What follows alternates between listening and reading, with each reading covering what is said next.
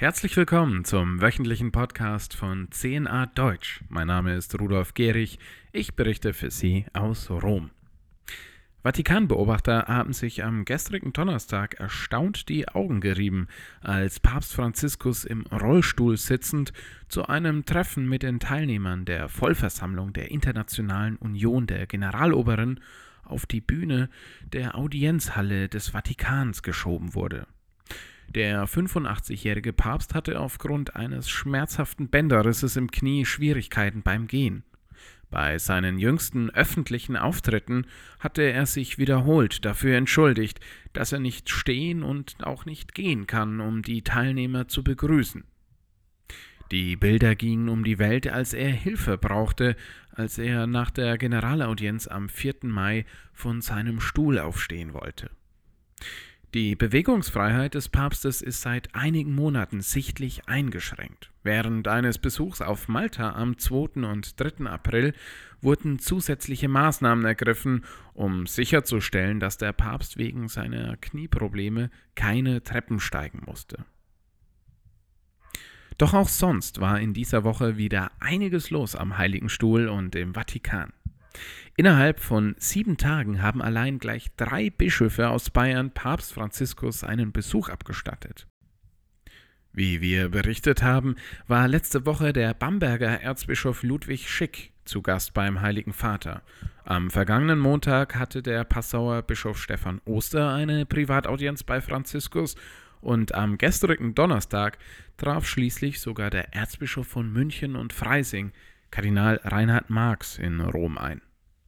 Worüber der Papst mit Marx wohl geredet hat, das bleibt weiterhin Gegenstand von vielen Spekulationen. Aufmerksamkeit erregte Kardinal Marx, als er vor kurzem in einem Interview mit dem Wochenmagazin Stern sagte, der Katechismus ist nicht in Stein gemeißelt, man darf auch in Zweifel ziehen, was da drin steht. Angesprochen auf die kirchliche Einordnung praktizierter Homosexualität als Sünde, fragte der Kardinal den Journalisten Was haben Sie denn ständig mit der Sünde?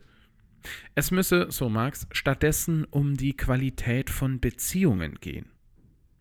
Ausländische Beobachter berichten wiederholt, dass der Heilige Vater mit großer Sorge auf den synodalen Weg in Deutschland blicke, während, wie Sie bei 10a Deutsch in den letzten Wochen sicher gelesen haben, vermehrt auch Bischöfe aus anderen Teilen der Weltkirche offen Kritik an der deutschen Bischofskonferenz üben und davor warnen, die Einheit der Kirche aufs Spiel zu setzen. Unterdessen hat sich Papst Franziskus in seiner Botschaft zum Weltgebetstag um geistliche Berufungen mit der Bedeutung von Berufung im Kontext einer synodalen Kirche beschäftigt. Alle seien berufen, an der Sendung Christi teilzuhaben, die Menschheit zu einen und sie mit Gott zu versöhnen. Der Weltgebetstag wird in diesem Jahr am 8. Mai begangen, insgesamt zum 59. Mal. Der Papst betonte, dass jeder eine Berufung habe, auch jene, die keine Berufung zur Weihe haben. Gleichzeitig müsse jede Berufung auch immer ein Dialog mit Gott sein, damit sie lebendig bleibt, so Franziskus. Am gestrigen Donnerstag hat der Pontifex außerdem weitere Strukturänderungen vorgenommen. So werden die insgesamt vier päpstlichen Stiftungen auf Veranlassung von Papst Franziskus in der neuen Einrichtung Domus Vaticane vereinigt. Einer Verlautbarung zufolge erklärte Franziskus am Donnerstag, er errichte Domus Vaticane als Institution, die mit dem Heiligen Stuhl verbunden ist, als eine öffentliche, kanonische, juristische Person mit Sitz im Staat der Vatikanstadt. Auch die 2008 von Papst Benedikt XVI. gegründete Stiftung Casa San Benedetto gehört nun zu Domus Vaticane. Zum Abschluss noch eine Nachricht aus der Naturwissenschaft. Die Vatikanische Sternwarte hat in der vergangenen Woche ein neues mathematisches Modell vorgestellt, um die Art der Schwerkraft im Moment der Erschaffung des Universums zu beschreiben. Die neue Hypothese wurde von zwei katholischen Priestern entwickelt.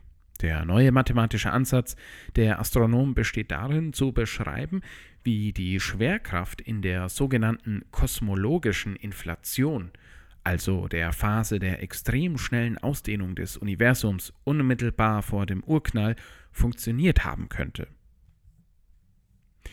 Die Astronomen hoffen, dass die von ihnen entwickelten Theorien dabei helfen, nicht nur die kosmologische Inflation besser zu verstehen und erklären zu können, sondern auch die sogenannte Quantengravitation. Wer weiß, die neuen Forschungsergebnisse könnten vielleicht auch die Art und Weise verändern, wie Sie, liebe Zuhörer, künftig den Sternenhimmel betrachten, falls Sie heute Abend mit einem Gläschen Wein auf der Terrasse sitzen und in den Nachthimmel blicken. Wie auch immer, wenn es Sie interessiert, schauen Sie doch gerne mal auf unserer Nachrichtenseite vorbei, auf der die Kollegen die neue interessante Theorie etwas näher erläutern. Diesen Bericht sowie alle weiteren Nachrichten finden Sie wie gewohnt unter www.cnadeutsch.de. Ich wünsche Ihnen ein gesegnetes Wochenende und alles Gute. Auf Wiederhören. Für CNA Deutsch aus Rom, Ihr Rudolf Gehrig.